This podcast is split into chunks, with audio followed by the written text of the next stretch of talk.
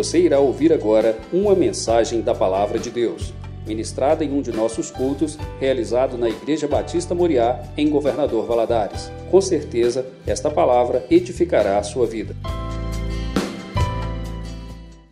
Aqui de cima, é? Boa noite, gente. Boa noite. Deus abençoe a todos, em nome de Jesus. Que Deus continue falando no seu coração nessa noite. É um desafio muito grande falar aqui na frente, depois do louvor daquele, depois da apresentação da juventude, e agora eu ponho um gordinho careca aqui na frente. Falei, Jesus, não tem nem luz, não tem banda, não tem nada, não decorei nada igual os meninos falando a Bíblia toda aí, o que Deus é. Falei, tem misericórdia de mim, Jesus. Mas eu tenho o Senhor. E é só o que eu tenho. E se a gente aprendesse que só o Senhor basta, a gente já podia voltar para casa. Que Deus possa falar o seu coração aqui. Provável. Abra aí a sua Bíblia. Em Atos, capítulo 13, você já ouviu aí essa semana, já recebi alguns spoilers aí da semana, que foi muito joia. E um deles foi até assim, uma voz meio preocupada: Tio, o que, que você vai pregar? Ô tio, você vai pregar sobre Davi? Aí eu percebi, assim, algum pastor já pregou sobre Davi. Falei, vou. Não, tio, Ai, deixa eu te falar, teve um pastor. Deus é o Deus que renova a palavra. Amém? Falei, preocupa não, tio está orando e obedecendo a voz de Deus. Fica na paz. Quando Deus fala, o resto cala. Amém? Abre aí. Atos capítulo 13, versículo 36. Improvável. Tem uma turminha nova ali com a camisa improvável. Vocês já são da juventude, dos adolescentes, ou estão treinando assim para ser? Treinando? Treinando. Todas as crianças da nossa igreja, em qualquer lugar que você vai, elas ficam de olho em vocês. Naquilo que vocês dançam, naquilo que vocês pregam. Cuidado, porque Deus vai cobrar aquela geração de vocês. E eles sabem o que vocês fazem, porque eles te seguem. No Instagram, no Facebook. O que vocês são aqui, vocês têm que ser lá fora. Eu nem comecei a pregar, é só uma, uma dica, tá bom? Só um remedinho de sua alma. E isso é sério. Muito sério. Muito sério. Atos capítulo 13. O tema é servir na sua geração, mesmo sendo improvável. Servindo a sua geração mesmo sendo improvável. Vamos lá? Versículo 36: Porque na verdade, tendo Davi servido a sua própria geração, conforme o desígnio de Deus, adormeceu, foi para junto dos seus pais e viu corrupção. Como é que está aí na Bíblia que está sendo projetada? É exatamente igual, tá? Porque hoje na Bíblia no celular você tem várias versões, né? Cada um tem a sua aí. É quase a mesma direção com pequenas diferenças. Então vamos ler aí junto então, vamos lá? Porque na verdade, tendo Davi servido a sua própria geração, conforme o desígnio de Deus, adormeceu, foi para junto de seus pais e viu testemunho de Paulo falando sobre quem é o Senhor de verdade. E ele vai falando sobre Davi, que Davi sendo rei daquela nação, ele diz: Disse o Senhor ao meu Senhor. Ele reconheceu o senhorio de Deus. Ele já tinha a revelação daquele que é todas as coisas, que pode todas as coisas. Um jovem como você, um jovem talvez que você tem passado pelo que Davi passou. E você precisa nessa noite acordar, para aquilo que Deus tem falado nessa semana ao seu coração. Presta atenção em todas as palavras. Eu não estava aqui, eu não sei o que foi pregado, mas o Espírito do Senhor sabe o que tem ministrado no seu coração. Essa é a geração que Deus tem pressa, porque é a última geração. Você não percebeu? Porque a cultura da nossa geração é a cultura de dos dias de Noé. Quem disse isso foi o nosso próprio Senhor Jesus. No Evangelho de Mateus, no capítulo 24, quando ele saindo da porta do templo e os seus discípulos todos extasiados com aquele monte de ouro, de pedras preciosas, o templo maravilhoso, e eles fazem um comentário daquela construção, e então o Senhor Jesus disse: Não vai ficar pedra sobre pedra.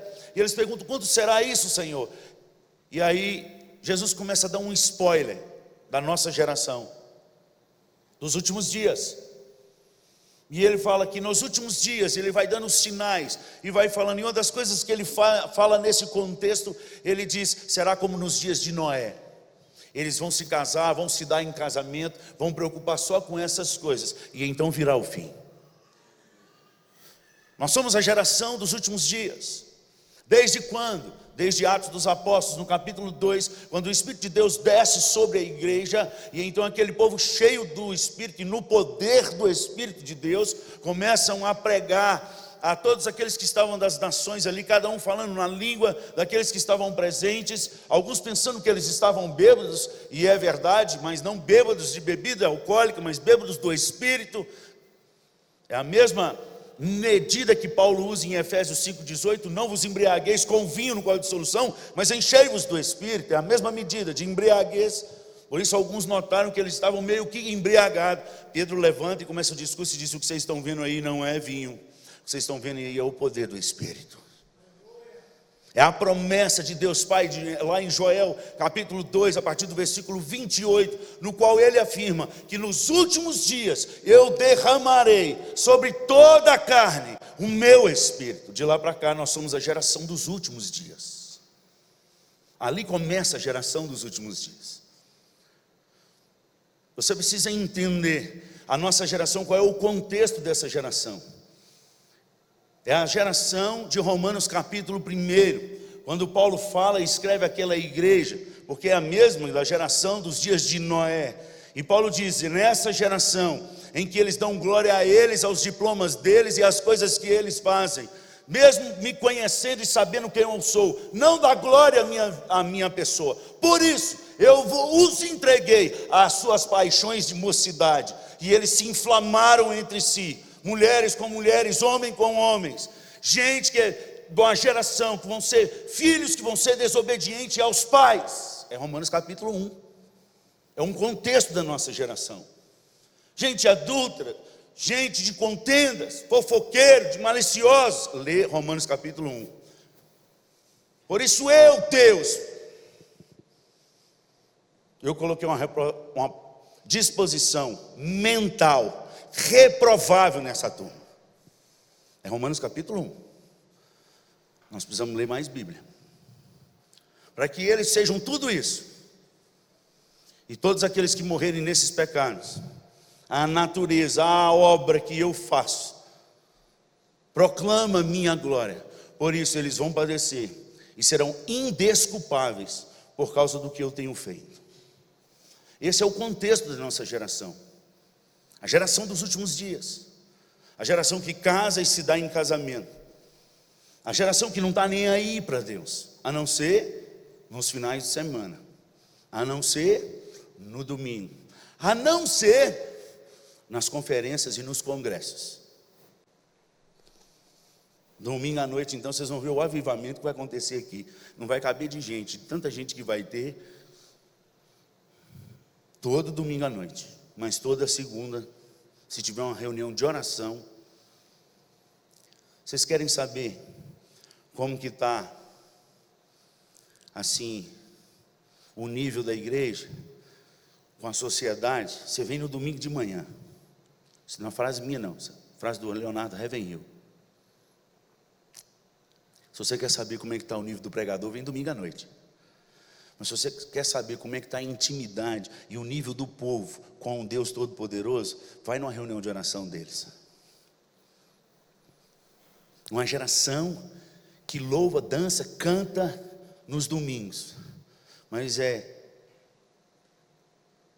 inacreditável quando fecha a porta do seu quarto e o pai que está em secreto, esperando alguém orar em secreto, fervendo para responder as orações do secreto, e a gente só nas mídias, no Instagram, no Facebook, sentado nas camas, marido e mulher, jovens, horas e horas e horas, sem nem se derramar nem um minuto na presença daquele que está lá no secreto, de um Deus que não pode mentir, doido, para derramar, Ele está, e o Pai que está em secreto, quando você fechar a porta e entrar, te ouvirá e te recompensará.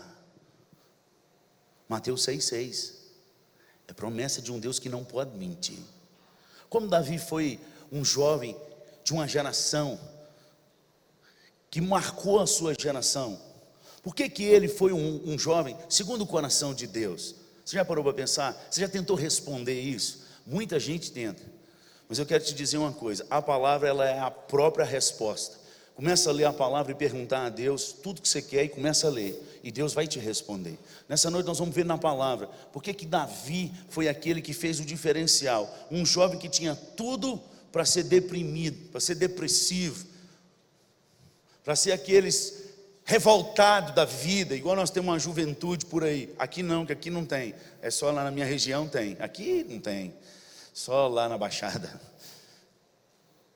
Porque o pai não olha para ele, porque a mãe não olha para ele, porque o pai não dá o um melhor celular para ele, revoltado da vida, porque o pai não põe ele no colégio que ele quer. Não está nem preocupado se o pai está fazendo dívida para colocar ele e pagar a faculdade. Aliás, ele quer estar no meio da turma, não é nem para aprender, é só para curtir.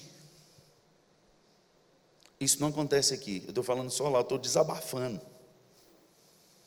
Uma geração deprimida porque os pais não têm tempo para eles. E é verdade, não tem tempo. Porque você pede tanta coisa que tem que trabalhar mais para poder dar o que você está querendo. Tem uma geração assim, uma geração cercada de tudo e não tem nada. Porque até, a gente até lê e cita algumas coisas. A gente sabe de cor algumas coisas das escrituras. Sobre oração, então, aquele, aquela apresentação que vocês fizeram aqui é para domingo, é? Aquela da oração, da música que cantou aqui. É hoje, agora? Agora? Hum.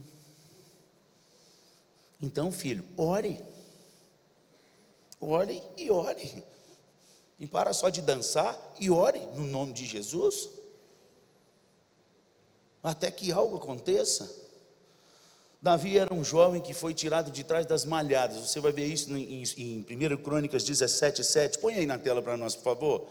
1 Crônicas 17, 7. Essa é a situação desse jovem. Naquela época, o chique era ser do exército do rei era ser das tropas, era ser gente do pelotão de frente, e os seus irmãos o eram. Alto, forte, os bombadão, Eliabe era um deles, foi o primeiro que entrou na mesa quando estava o profeta Samuel. Olha aí o que, que Deus diz. Agora, pois assim dirás ao meu servo. Lê aí, gente. Eu te tirei do curral de detrás para que fosse.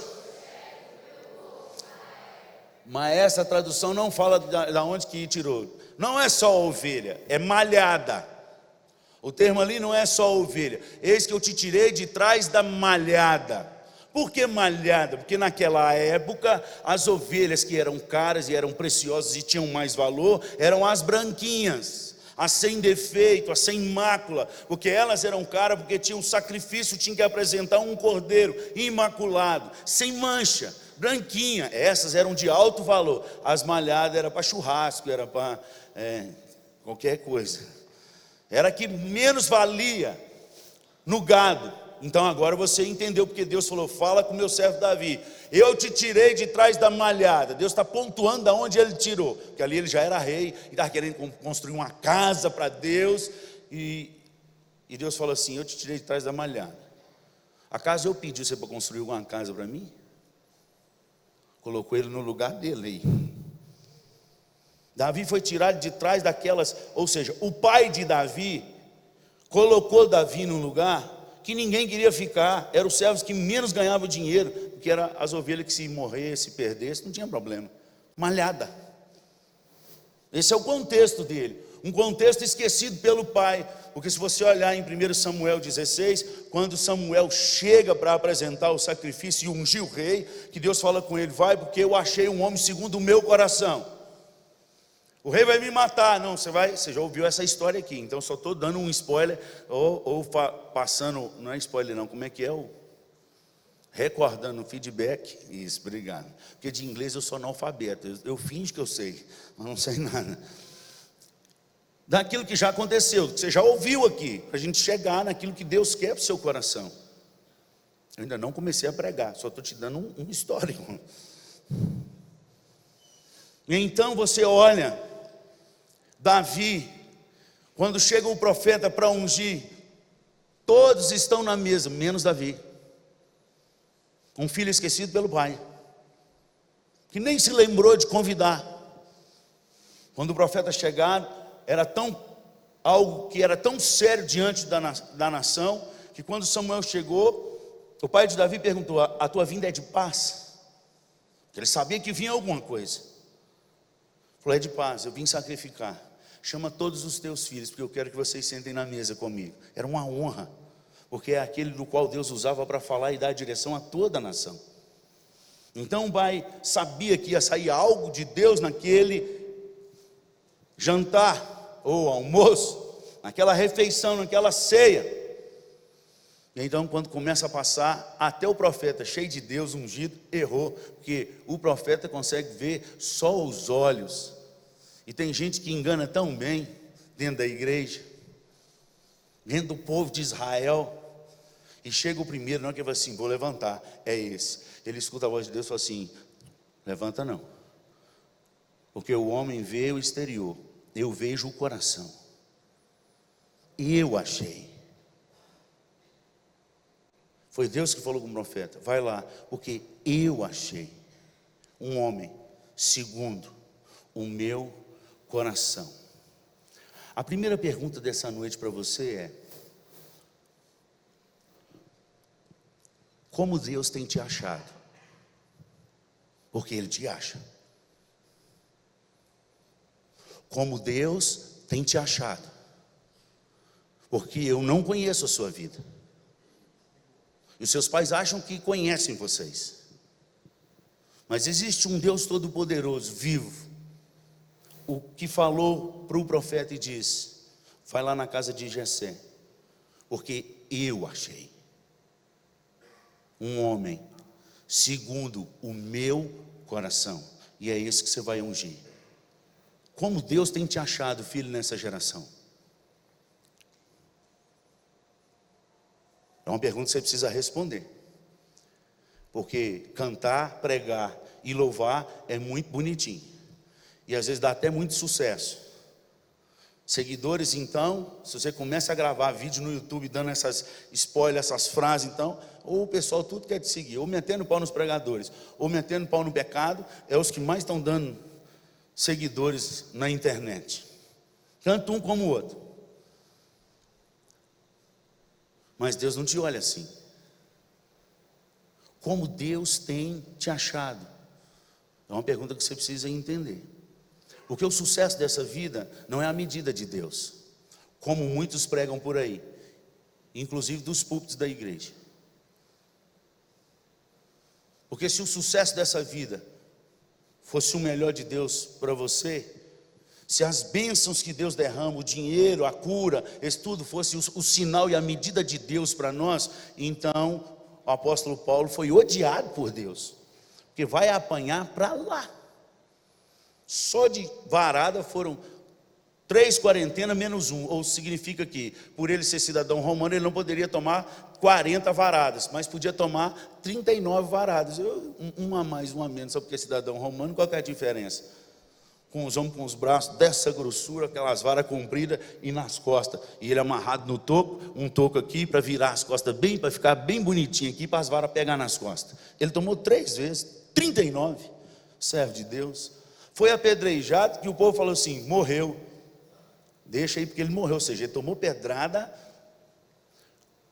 Vários naufrágios, um deles foi narrado, perdeu tudo.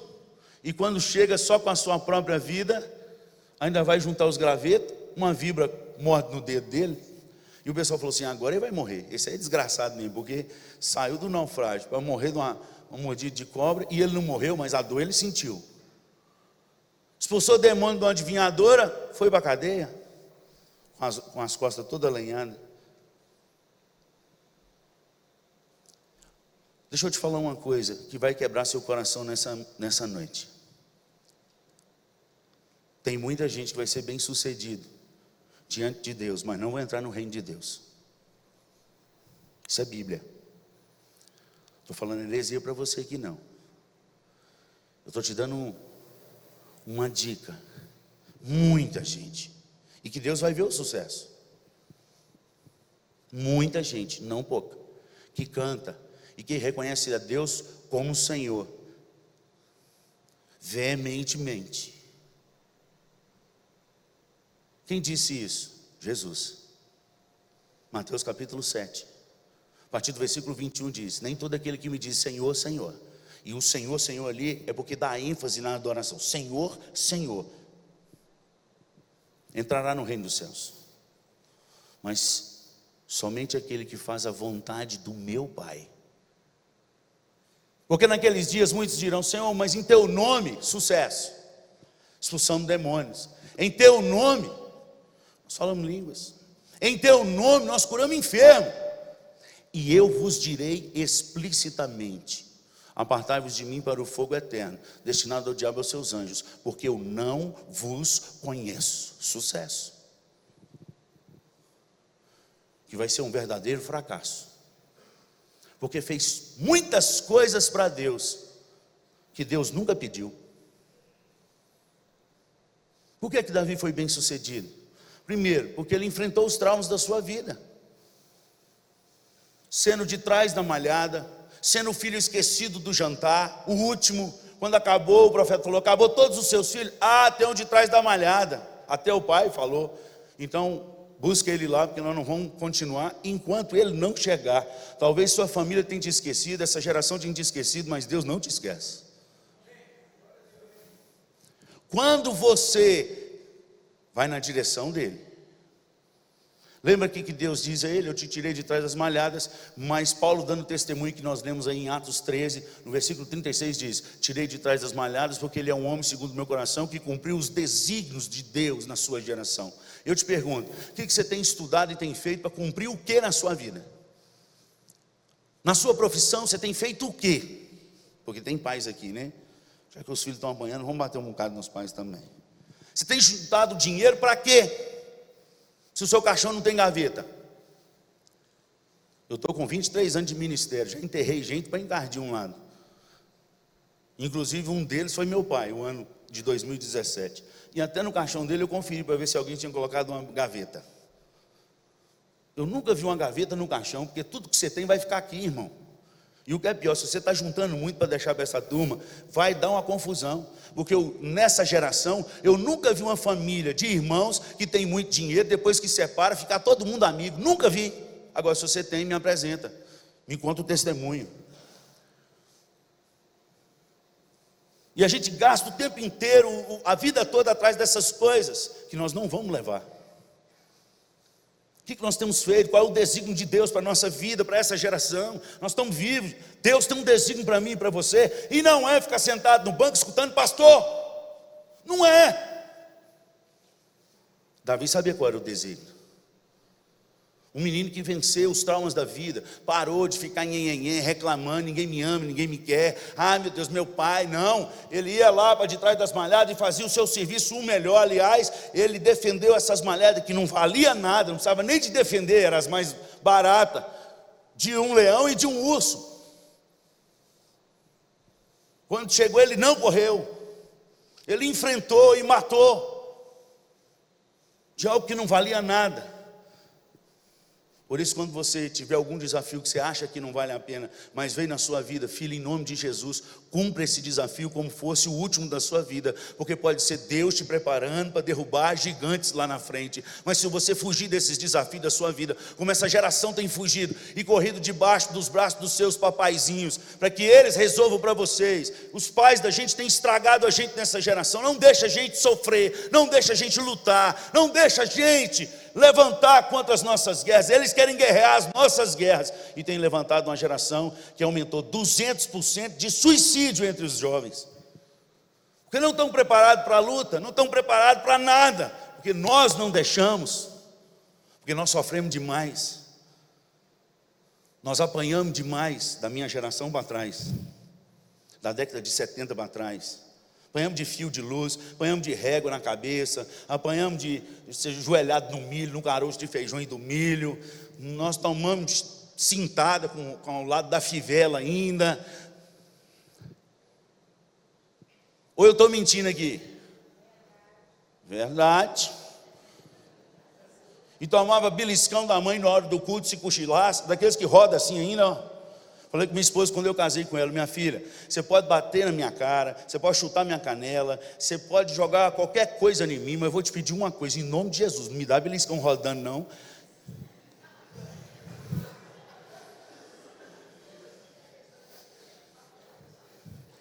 Era dormir no culto. E fala, e fala assim, ai, para ver o que, que ia acontecer em casa depois.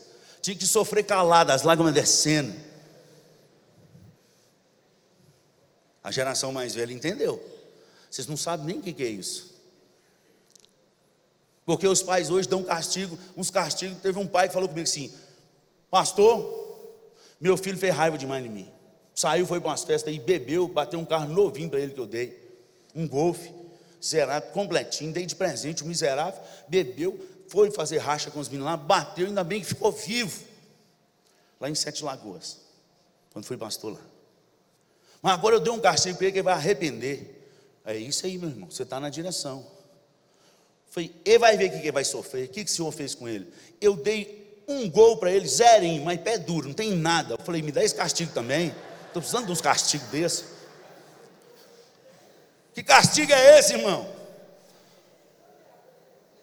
E aí o que, que acontece? Presta atenção, um dia nossos pais vão morrer.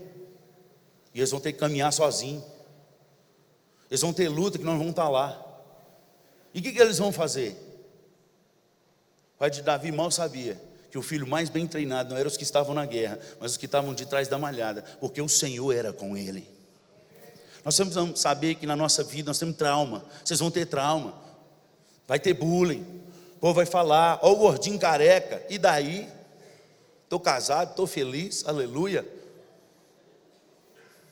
E você todo bonitão, solteiro aí, lascado.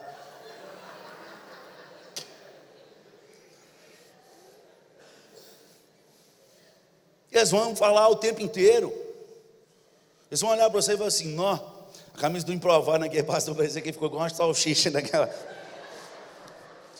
Ninjampru que ia falar igual um chouriço, que tem preto. Daí,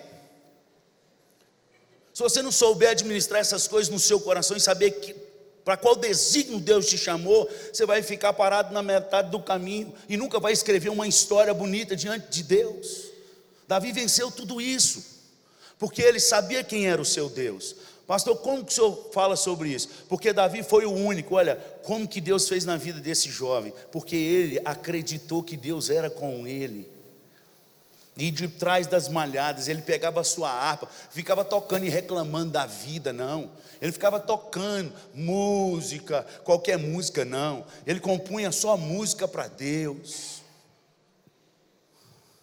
O que eu acho mais show na palavra de Deus, sensacional, é porque na Bíblia a gente, quando a gente vai falar assim, da frente da igreja, do pessoal que toca, do pessoal que, que ministra, vamos convidar um povo que é levita, não é isso?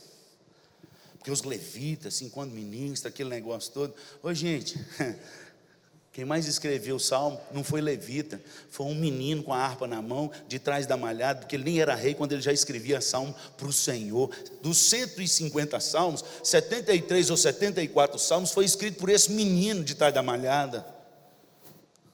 Por isso, quando Deus falou com o profeta, larga esse aí, esse aí me aborreceu, meu coração já não está mais, mas eu achei um segundo o meu coração. Porque quando Deus achou Davi, achou o que ele estava fazendo lá. E o que ele está fazendo lá está registrado na Bíblia. 73 salmos de louvor e adoração ao Senhor. Quando você está trancado no seu quarto, o que você anda escrevendo, hein? Porque Davi escrevia louvores. Ele seguiu o desígnio de Deus, o plano de Deus. Ah, pastor, acho que Deus não tem plano para mim, não. Ô filho, ovelhinha retardada, deixa eu te falar um negócio. Tem umas lá em casa, na igreja lá. Respira comigo, faz assim, ó. Faz de novo. Eu ficar mais calmo. Você respirou aí? Você está vivo. E Deus está presente nesse lugar. E Ele não te trouxe aqui para escutar pastor, não. Ele te trouxe aqui para te dar a direção da sua vida.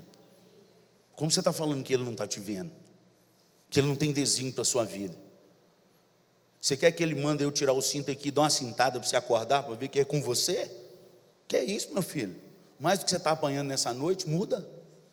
Salmo 139, versículo 16. A palavra do Senhor nos diz o quê? Põe aí na tela para nós. Salmo 30, 139, versículo 16. É a sua vida que está ali. O que está escrito lá? Coloca lá para nós, Salmo 139,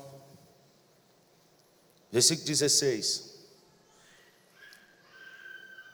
Joga lá, meu filho.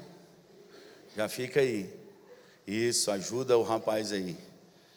Salmo 139, versículo 16. O que está lá?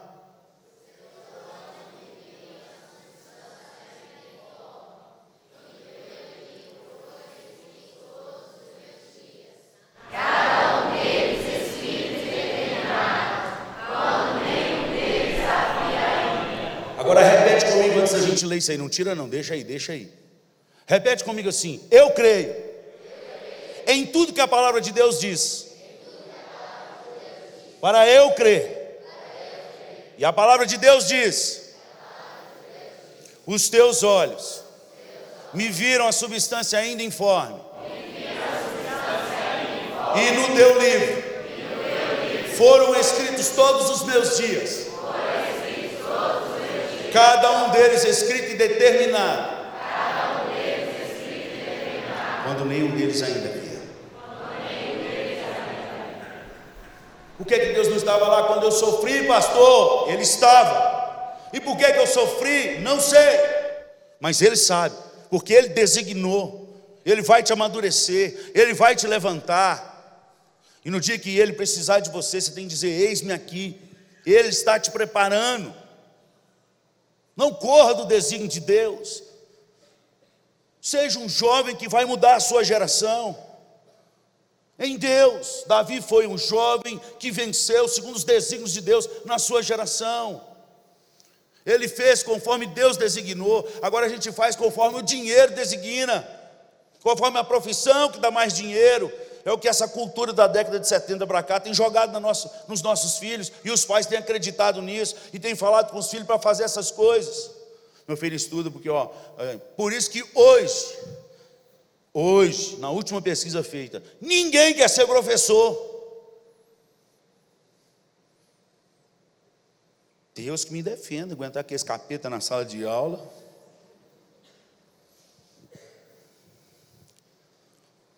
Só que se continuar desse jeito, do jeito que está hoje, daqui a 10 anos, você não vai, muitos nem vão estar mais aqui, daqui a 50 anos, seus netos, bisnetos, que formação que eles vão ter? Se são os professores que dão essa formação a vocês. Não quer ser professor, não é porque não é vocacionado, não, é porque não dá dinheiro.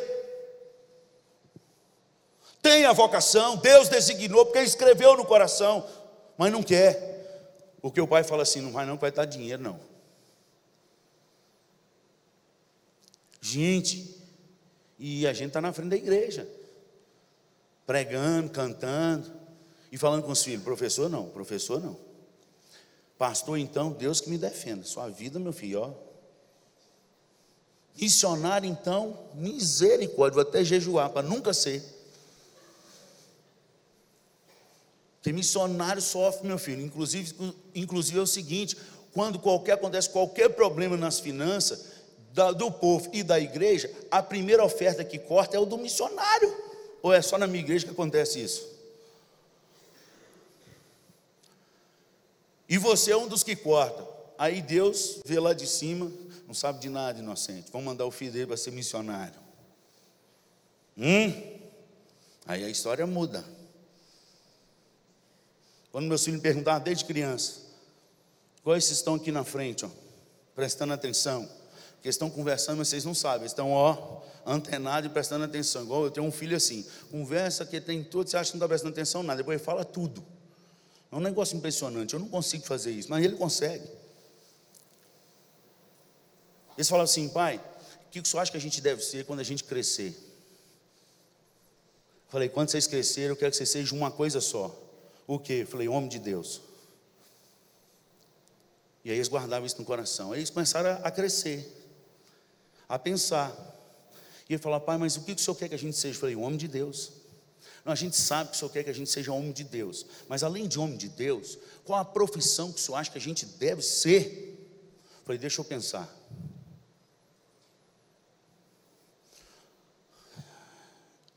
Eu acho que vocês devem ser homem de Deus. Ô pai, nós não estamos brincando. Falei, nem eu.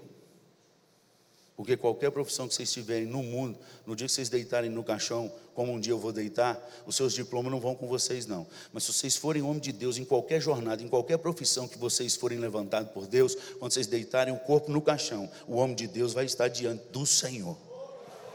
Seja homem de Deus, meu filho. Aí um dia desse, minha esposa perguntando: Você está orando pela sua vocação? Está orando e tal? Aí o maior falou assim: Estou orando. Falei: E você, meu filho mais novo? Você está orando? Falei: Não estou orando, não, mãe. Aqueles que sim. Que é isso, meu filho? Você já está com 15 anos, você tem que começar a orar para Deus te mostrar. Falei: Não estou orando por isso, não. Como assim? Falei: Não estou orando, porque meu pai falou que eu tenho que orar para ser homem de Deus. Todo dia eu ajoelho na cama assim: Deus, me faz um homem de Deus. Deus, me faz um homem de Deus. O resto é com ele. Semana passada eu vou falar uma coisa aqui que vocês acham que é loucura, porque é. Porque Deus chama as coisas loucas do mundo para envergonhar as que não são. Igual Davi. Semana passada, conversa do carro. Quem leva os meninos para a escola sou eu, quem busca os meninos sou eu. Só quando eu não estou lá que minha esposa faz. Porque é um momento que eu tenho para pastorear e discipular eles. E eu vou devagarzinho, de casa até na porta do colégio. E eu falei, agora nós vamos orar. Não é naquelas orações sem vergonha, não, irmão. É dois, três minutos, cinco minutos. Se deixar dar dez minutos, eles perdem a prova. E eu estou lá orando dentro do carro e eles estão lá. E aí eles voltando e falou assim, pai, é, nós estávamos voltando, nós estávamos conversando, eu, meu irmão aqui. E nós estamos pensando assim, que quando a gente terminar o ensino médio, antes a gente prestar vestibular para qualquer coisa, a gente queria parar um ano, sem fazer nada. O que, que o senhor acha? O que, que os pais aqui acham? Eu comecei a chorar. E eu falei assim: meus filhos, desde quando vocês tinham um seis anos e o outro cinco anos, eu oro toda semana, não sei se todos os dias, mas toda semana. Tem dez anos isso, porque um está com 16, o outro está com 15. E eu peço a Deus, meu Pai, não deixe esses meninos formar no ensino médio e ir para a faculdade, sem ter uma experiência profunda num campo missionário com o Senhor, não. Porque eu quero que eles parem um ano, Senhor é a contramão do mundo, mas eu quero, Deus. Tem 10 anos que eu oro por isso, filho. Isso é resposta de oração. Vocês vão parar.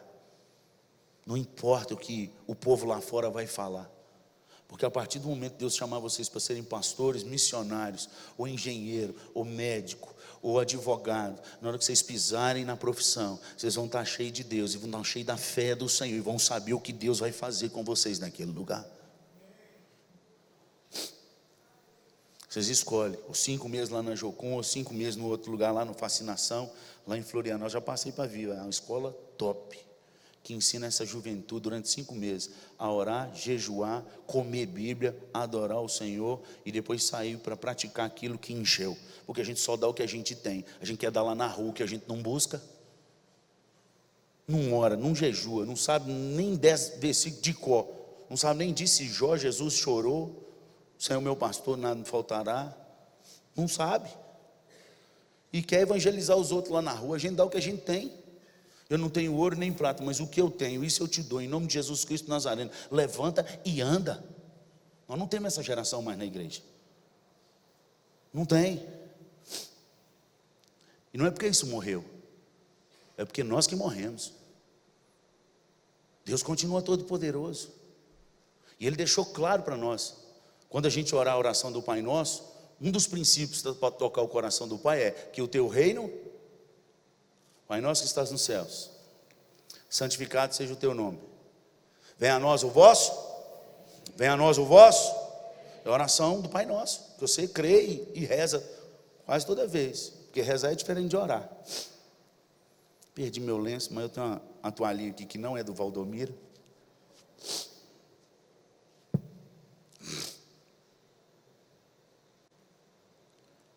A mesma dica que o Senhor Jesus disse no Sermão da Montanha, quando você está andando ansioso demais, ele fala: Você tem Pai no céu, presta atenção, na versão minha.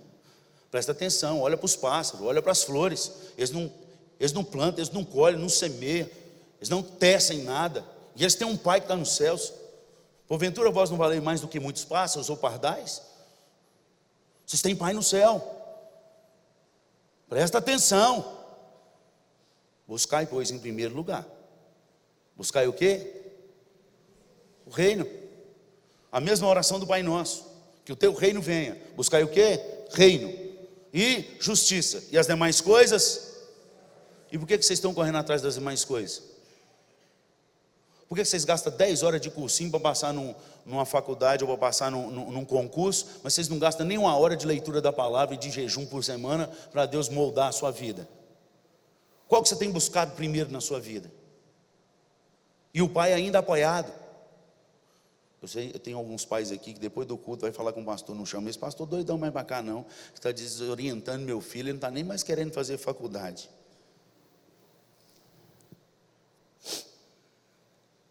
Reino. E o que é o reino de Deus? O que consiste o reino de Deus? Poder. Só. 1 Coríntios 4, 20. Põe na tela aí para nós. Primeira carta de Paulo aos Coríntios, capítulo 4, versículo 20.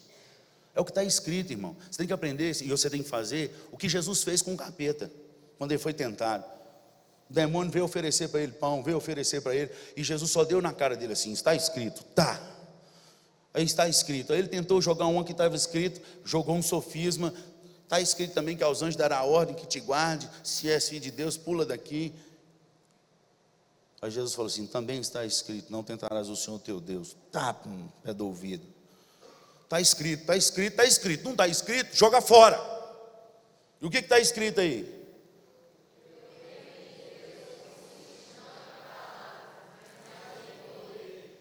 O reino de Deus? Mas consiste em quê? E o Pai Nosso fala para a gente pedir o quê? E o reino de Deus é o quê? E o Pai Nosso diz para a gente pedir o quê? E o reino de Deus é o quê? E por que você não está pedindo? Buscar em primeiro lugar o reino de Deus. E nós estamos buscando teologia, estamos buscando seminário, estamos buscando entretenimento, estamos buscando pastor que prega bem, aleluia, glória a Deus, é bom também, mas não é um, você está trocando o melhor de Deus por um prato de lentilha. Essa noite pode ser a melhor noite para a sua vida de um pregador neste lugar, mas não é o melhor de Deus. E você sai daqui feliz, depois do culto. Você tinha que ter saído daqui chorando, falando: Deus, ainda é pouco não é o suficiente, porque a tua palavra diz que a gente tem que ser cheio do teu poder. Eu saí quebrantado, eu saí chorando, mas não saí cheio do poder. Esperar em Jerusalém até que do alto sejais revestido de poder, não é de teologia, não é de pastor, não é de entretenimento, é poder. Menos do que poder, gente, é o que nós estamos vivendo hoje nessa geração de evangélico. Por que, que Valadares é uma cidade que é considerada a capital dos evangélicos e nós temos mais crente, descrente, ateu, ateu gospel, do que gente que está convertendo e entrando para dentro da igreja? Como assim, pastor, ateu gospel? Está na Bíblia, e não foi eu que inventei isso, não. Foi Deus que deixou registrado lá.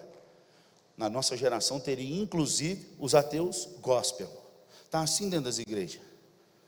Gente que é piedoso, mas nega o poder de Deus.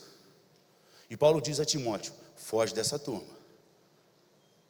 Segundo Timóteo 3,5. Confere lá porque está escrito. Não estou inventando nada. É o que está na palavra. Está dentro da igreja. Nós vamos buscar o que a Bíblia diz, irmão. Não é que teólogo diz, não. O que a Bíblia diz. A palavra está escrita. É isso. Vou te contar a minha história. Eu era como Davi. Eu nasci dentro da igreja. Eu nasci quase que no coral da igreja. O coral era em cima antigamente. Agora os corais vêm para frente. Na época era na, na galeria. Minha mãe dava raspinha de maçã para mim lá, enquanto o coral cantava entre um, can, um hino e outro. Dentro da igreja presbiteriana do Brasil. Até os 19 anos de idade, eu passei em todas as salas de escola dominical, em todas as teologias, em toda a confissão de fé, breve, breve catecismo, catecismo maior, esse negócio todo. Qual é o fim principal do homem? Glorificar a Deus e gozá-lo para sempre. Essas coisas todas, de có, de có, de có, de có. Ganhava prêmio, negócio de versículo decorado. Eu cantei na, no, coral das crianças, eu cantei no coral dos juvenis, na Liga Juvenil, que nem existe mais. Eu cantei na, na UPA, nos adolescentes, eu cantei na mocidade, eu cantei no coral da igreja, eu cantei no grande coral de 300 vozes, quando Josafá esteve aqui, na grande cruzada, Jesus Cristo, que tem a ver comigo. Quem é dessa época aí, se identifica aí, os mais velhos? Ah, eu estava naquele coral lá, porque minha voz era boa. E naquela época eu não tinha nada a ver com Jesus, porque eu cantava na igreja, cantava aqui na frente, e saía e ia para, na época era discoteca, hoje é pub, as baladinhas, e morria de dançar e de cantar. Nós tínhamos uma igreja de presbiteriano, batista, assembleiano, pentecostal, estava tudo misturado lá. A igreja do fogo estranho.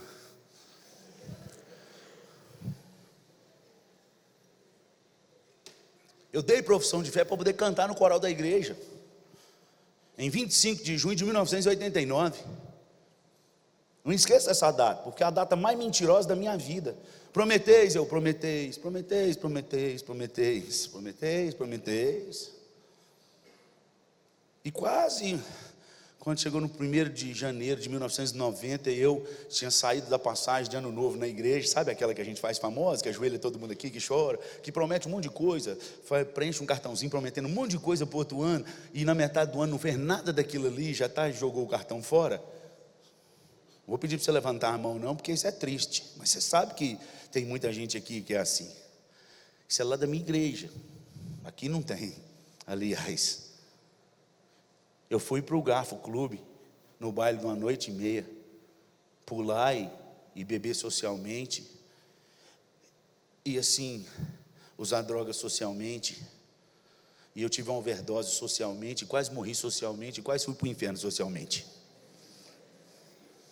Dei convulsão que eu ficava tremendo e babando e pulando dessa altura. Sabe o que meus amigos fizeram? Jogaram para debaixo do banco e continuaram lá na festona. E eu lá dando convulsão debaixo daquele banco. Quem é médico aqui deve entender o que, que eu passei. Foram algumas horas, eu perdi a memória. E quando eu voltei, estava na ponte da ilha, aqui, no meio da ponte ali. Quando eu passei aqui hoje, falei: Meu Deus, eu já passei por essa ponte, travado. E hoje eu estou passando, travado do Senhor no nome de Jesus. Vem comigo, Deus. Eu sou tenho o Senhor. E quando eu olhei para trás, tinha uma multidão de gente. Eu falei: O que, que esse povo tá fazendo atrás de nós? Você ficou doido, velho. Você pegou o microfone do cantor lá na frente e falou assim: A festa continua lá em casa, esse povo está te seguindo. Foi a hora que a memória voltou.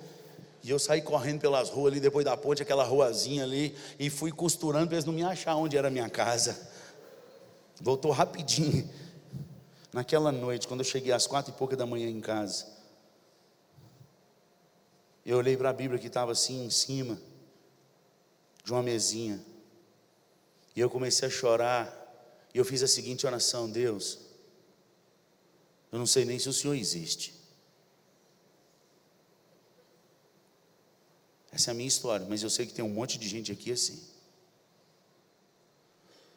Porque essas coisas que estão na Bíblia hoje o Senhor não faz mais. Aliás, tem alguns pregadores que falam que o Senhor nem faz mais. E o que passa na cabeça de um jovem quando algum pregador fala que Deus não faz mais o que está aqui? Falou, se Deus não faz mais, ele aposentou. Se ele aposentou, porque você fala assim, porque ele não precisa fazer, porque a Bíblia é suficiente e eficiente. Isso é o que? Um sofisma. O que é um sofisma? Uma verdade com um pingo de mentira no meio. Que, que a Bíblia é suficiente e eficiente para nos trazer a fé e salvação é verdade. E que Deus não faz mais por causa disso. Onde está escrito isso na Bíblia? Me dê pelo menos três versículos falando do que você está falando aí. Não existe. Porque Hebreus 13,8 fala que o Jesus de ontem e o de hoje, ele é o mesmo e o será para sempre. Sempre. É sempre. É o que está escrito. Falei, Deus, se o Senhor existe, muda a minha vida, mas eu quero experimentar tudo que está nesse livro. Tudo, tudo. Ou então o Senhor pode me matar e levar, porque eu acho que se eu morrer se existe inferno, é para lá que eu estou indo. Eu cansei dessa vida dupla, de cantar na frente da igreja e de ficar com um montoeiro de menina, de ficar na, cantar na igreja e encher a cara de droga e bebida, de cantar na igreja e contar um monte de piada imoral. Eu cansei disso, Deus. Só está me ouvindo, Deus. Naquele dia em diante, nunca mais eu fui a mesma pessoa. Eu sei porque teve um marido de uma moça aqui hoje já são casados e tal. Ela falou assim: Eu conheço aquele menino lá, aquele pastor. E eu falei assim: Pastor, a minha esposa falou que te conhece. Aí ele falou o nome dela. Eu, aí eu fiquei puxando na cabeça. Falei: Glória a Deus, aleluia, Jesus. Não tive nada com ela. Louvado seja o nome do Senhor. Nossa, que libertação que eu recebi, que eu já ia eu pensar assim, vou ter que pedir perdão para o irmão. Graças a Deus. Mas ela conhecia minha vida torta. Olha para você ver como é que eu era. Cantava na coral da igreja. Ela falou: me conhece mesmo, irmão. Aí eu lembrei. Falou: inclusive conhece o que, o que eu não prestava e aquilo que Deus fez. E o que Deus tem feito de lá para cá. Outra pessoa. Alguém que não valia nada. Quando eu converti, demorou dois anos para a igreja acreditar que eu era convertido de verdade. Inclusive minha mãe. Quando eu falei que eu ia ser pastor, então ela riu, igual vocês estão rindo aí nas, nas coisas que eu conto, vocês morrem de rir. Falei, mãe, Deus está me chamando, eu vou ser pastor. Sem vergonha, essa você não me pega, não. Que você, olha, vai enganar outro, que eu sempre fui brincalhão. Falei, mãe, eu estou falando sério. Conta historinha para outro, meu filho, não quero. Falei, mãe, eu estou falando sério. Na hora que ela viu que eu estava falando sério, ela falou assim: Ô meu filho, então faz o seguinte: já que você quer salvar a vida, faz um concurso assim da Polícia Militar, vai ser cor de bombeiro, ser nada, salva a vida. Nem ela acreditou que eu ia dar conta de ser pastor. Já tem 23 anos, como pastor, 29 anos, como convertido e amando a Jesus. Improvável daquele que detestava estudar, pavor de ler. E hoje está com tudo aqui gravado, de tanto que lê e que estuda, improvável. Aquele que ninguém acreditava. Que se a igreja fosse eleger para mandar para o seminário, eu ia ser o último dos últimos dos últimos. Sabe aquele que senta no banco reserva, já do lado de fora, e quando vai machucando todo mundo, só entra ele se machucar todo mundo? Era eu. Improvável. Eu vou te contar uma coisa, hein? Um segredinho.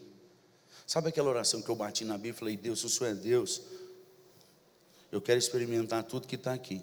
Senão o Senhor não é Deus. Gente, não posso contar para vocês não, porque senão vão ficar aqui uma semana. Mas eu tenho experimentado o que está na palavra. Deus é Deus. Ele é vivo e Ele faz ainda hoje. Mas você tem que passar a marcha. Você tem que tomar posição. Sabe por que Davi era o homem segundo o coração de Deus? Olha o versículo 22 de Atos 13. Paulo está contando sobre ele. O 33, o 36 você leu, que ele seguiu os desígnios de Deus. Mas ele era o homem segundo o coração de Deus. A Bíblia responde. Você lembra que eu te falei que a Bíblia responde por o que Deus fala? Eu achei. Então, o que é ser um homem segundo o coração de Deus? Porque Davi pecou. Davi, ele adulterou, mentiu, mandou matar, traiu o amigo, fez, fez o censo quando não podia, morreu um monte de gente. Um homem segundo o coração de Deus não é um homem que não erra, não, mas um homem que reconhece todos os seus erros e pede perdão a Deus. Mas que acima disso, é um homem que está escrito, põe aí Atos 13, 22 para nós terminarmos. Só suspender, não vamos terminar, não vamos continuar amanhã. Olha aí, Atos capítulo 13, versículo 22. E a Bíblia diz que quer ser um homem segundo o coração de Deus. O mesmo que Jesus disse em Mateus 7, 21. O que está lá? E tendo tirado isso que levantou-lhes, o rei Davi, vamos gente, acorda aí, do qual também, dando-lhe testemunho, diz: Achei Davi, filho de Jessé, homem segundo o meu coração que fará, que fará, que fará.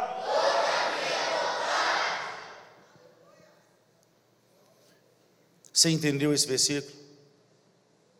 Deus só usa pessoas assim. Pode não valer nada para os pais, pode não valer nada para a sociedade, mas se ele tem um coração disposto a fazer toda a vontade de Deus, Todo mundo pode te esquecer, mas Deus te acha lá de trás da malhada. Então eu vou te chamar aqui. Você não vai levantar porque o outro vai levantar, não, porque isso é sério. Você vai levantar porque você ouviu Deus falar.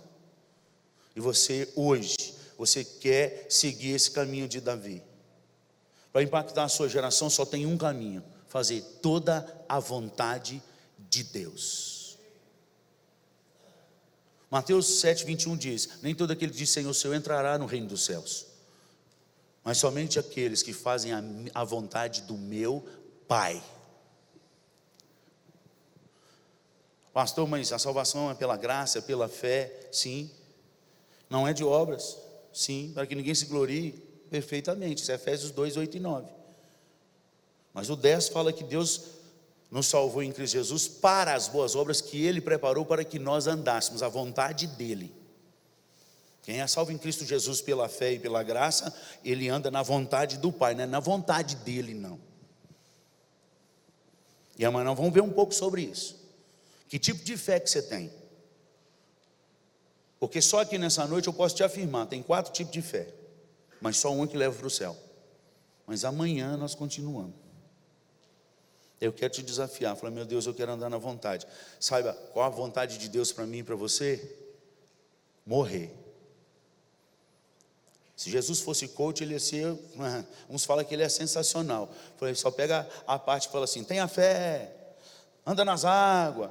Mas quando fala assim, toma a cruz e morre. Repete, repete para o outro aí: morre, você vai morrer. Não ia dar dinheiro esse negócio, não. Porque ninguém quer morrer. Todo mundo só quer ganhar. Morrer. Quem quer me seguir, vai perder aqui. Você vai ser fracassado aqui. Mas você vai ter um reino de glória lá. Mas aqui vai fracassar diante dos homens. Todo mundo vai achar que você está fracassando. Vai perder. É perda, irmão. É perda. Eu não sei que evangelho que evangelho está sendo pregado nas nossas igrejas, um evangelho que tem Jesus e ganha tudo. Eu não entendo isso. Porque nos evangelhos está falando que quem quer seguir Jesus tem que morrer. Então o convite nessa noite é para você morrer.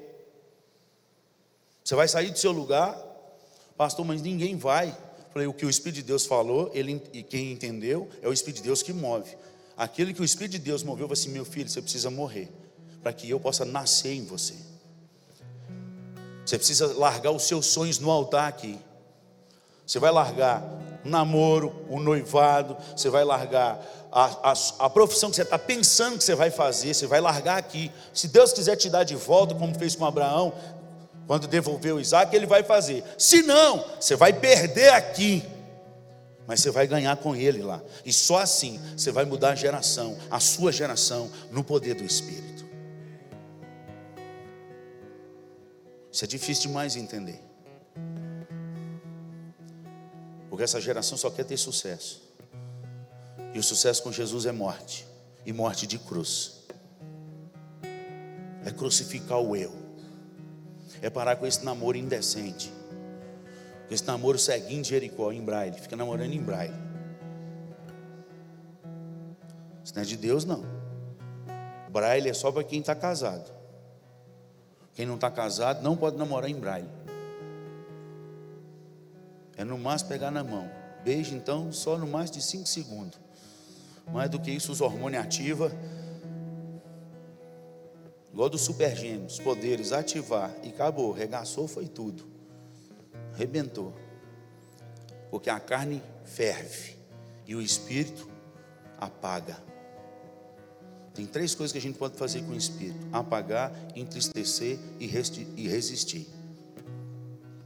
Mas tem uma coisa que a gente pode fazer com o Espírito que muda tudo: buscar até transbordar dele. E então é ele que vai nos apagar. É o Espírito que mortifica a nossa carne. Então é Ele que vai nos guiar. Toma pela mão e o próprio Espírito nos guia. É Ele que vai orar em nós e por nós. Porque nós não sabemos como orar, mas o Espírito intercede com gemidos inexprimíveis por nós. Quando você sair daí e vir aqui no altar, você está dizendo, meu Deus, eu quero viver essa, esse caminho do Espírito. Ou seja, eu estou pronto para morrer. Só é digno de seguir a Jesus quem está pronto para morrer. Se você entendeu o que eu estou pregando, se o Espírito de Deus soprou no seu coração, você fala, meu Deus, eu quero ser Davi na minha geração. Agora os pais seguram o coração aí, porque vai doer. Sai do seu lugar e vem aqui na frente, eu quero orar por você. Não espera o outro levantar, não. Foi com você, é comigo, Deus. Eu estou indo para morrer. É o que o Senhor quiser, porque o Espírito do Senhor está nesse lugar. E Ele falou.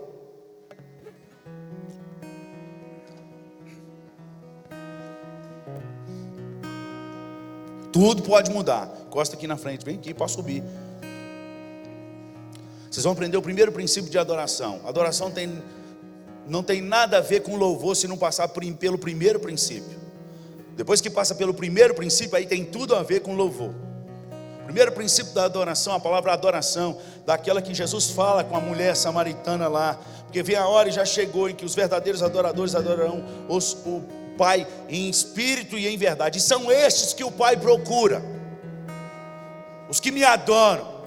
A palavra adorar ali é se curvam e reconhecem o meu senhorio, que eu sou dono da vida deles. E se eu sou dono da vida deles, eu tenho regras. Mando eu, esses que me reconhecem assim, eu vou atrás deles, não é eles que vêm atrás de mim. Isso é adorar. E essa hora já chegou, em que o Pai procura. E nessa noite ele te achou. Foi ele que te arrastou para aqui. Tudo vai mudar. E eu não quero enganar o seu coração. Muitas coisas vão piorar. Mas quando você entrar no seu quarto e fechar a porta, Ele já vai estar lá. E quando você chorar e dizer, Ele vai dizer: Filho, eu sei, é para o seu crescimento, eu estou contigo. Não temas que eu sou o teu Deus, eu te ajudo, eu te tomo pela minha mão e eu te levo. Ser forte e corajoso. Vai ter guerra sim mas eu estou contigo. Você vai no poder do Espírito. É diferente de sair no poder da teologia. Quando você sai no poder do Espírito, da teologia vem. Aí é bom. Você está vindo na frente para morrer, você entendeu isso. Dá tempo de desistir ainda.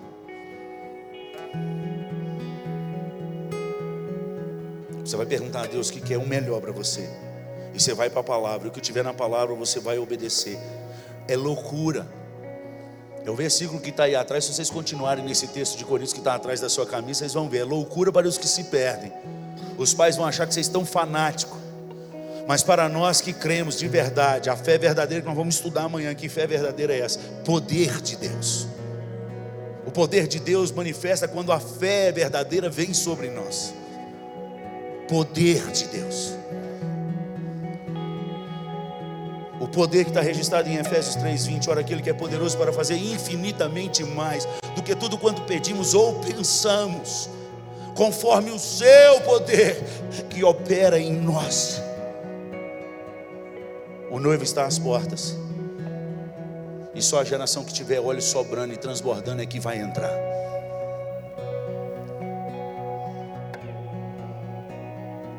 O noivo está às portas.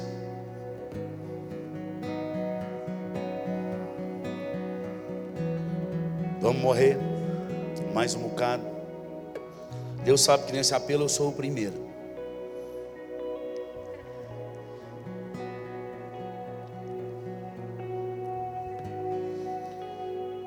Eu estou com 22 anos de casado. Sabe o que eu tenho de bens?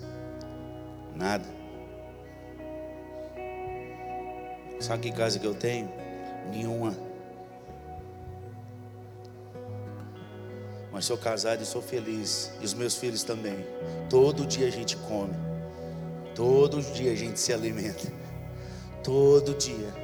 E nos três anos que Deus decidiu cortar 60% do, da, do meu sustento, para eu viver apenas com 40 em toda essa crise, foram os três anos que eu mais saí de férias em lugares dos mais caros desse país, sem ter um centavo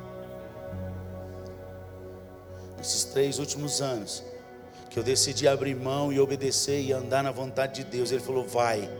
Falei, Deus, eu não vou botar no papel, porque eu sou covarde. No papel não vai bater. Na matemática do homem está faltando 60%. E o senhor sabe que eu sou ruim de conta. Vai lascar mais ainda. E Deus vai levantando sustento e vai tocando em pessoas.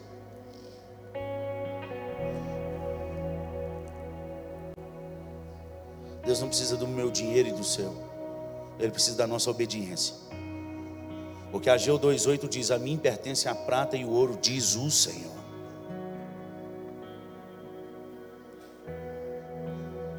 Você precisa de Deus, filho. O mais é Ele que vai fazer. Mas para isso nós vamos morrer. Nessa hora nós estamos entregando mais uma vez. Amém? Vamos ajoelhar.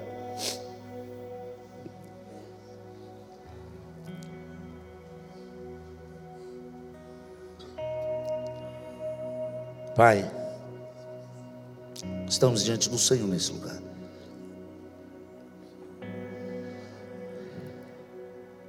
Como qualquer um deles que estão na frente, eu posso falar por eles, Pai. Nós estamos com muito medo, muito medo, muito medo. Mas ouvimos a tua voz. Estamos aqui obedecendo.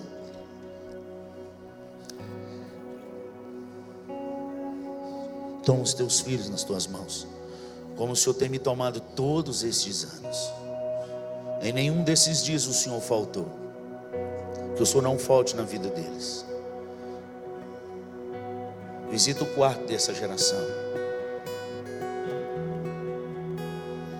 Na hora que eles se curvarem desse jeito no quarto deles, ó Pai, sem ter palavras, com medo, o Senhor já está lá em secreto. Levanta um exército nessa igreja que não tema nada a não ser pecar contra ti. Levanta um exército nessa igreja que não tema nada a não ser pecar contra ti. Põe temor e terror no nosso coração, de pecar contra ti Levanta essa geração no poder do teu espírito. Desperta a tua igreja que dorme, Senhor. E não nos deixe de fora. Não nos deixe de fora no que o Senhor vai fazer na nossa nação. Não nos deixe de fora no que o Senhor vai fazer nas nossas igrejas. Por favor, Pai, não nos deixe de fora.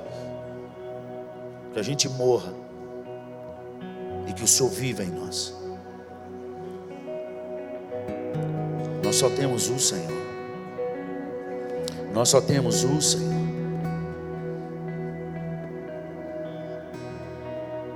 Vai curando todo trauma, toda tristeza da alma. Espírito Santo de Deus, opera nesse lugar.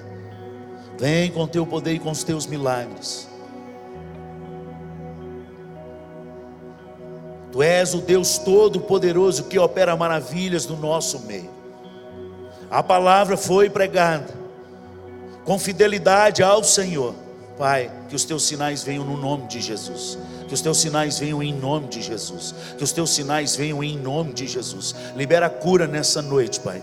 Libera, Senhor, em nome de Jesus. Passa com os teus anjos neste lugar. Oh Pai, libertação em nome de Jesus. Em nome de Jesus. Que os teus sinais venham em nome de Jesus. Vem com teu fogo, oh Pai. Vai tocando nessa geração em nome de Jesus. Vai queimando em nome de Jesus. Vai ardendo esses corações em nome de Jesus.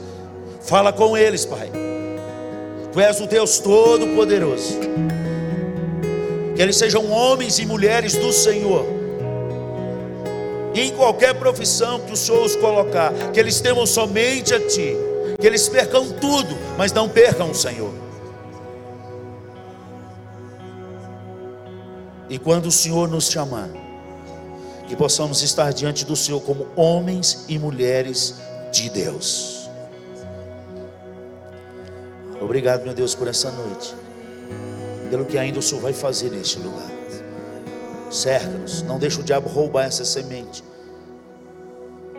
E arranca as ervas daninhas do nosso coração, as paixões da nossa mocidade, as tribulações que nos aterrorizam. Arranca, Senhor.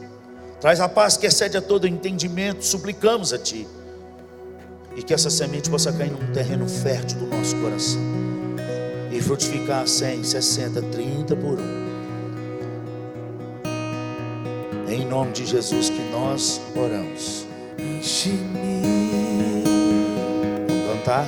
Continuar. até transbordar.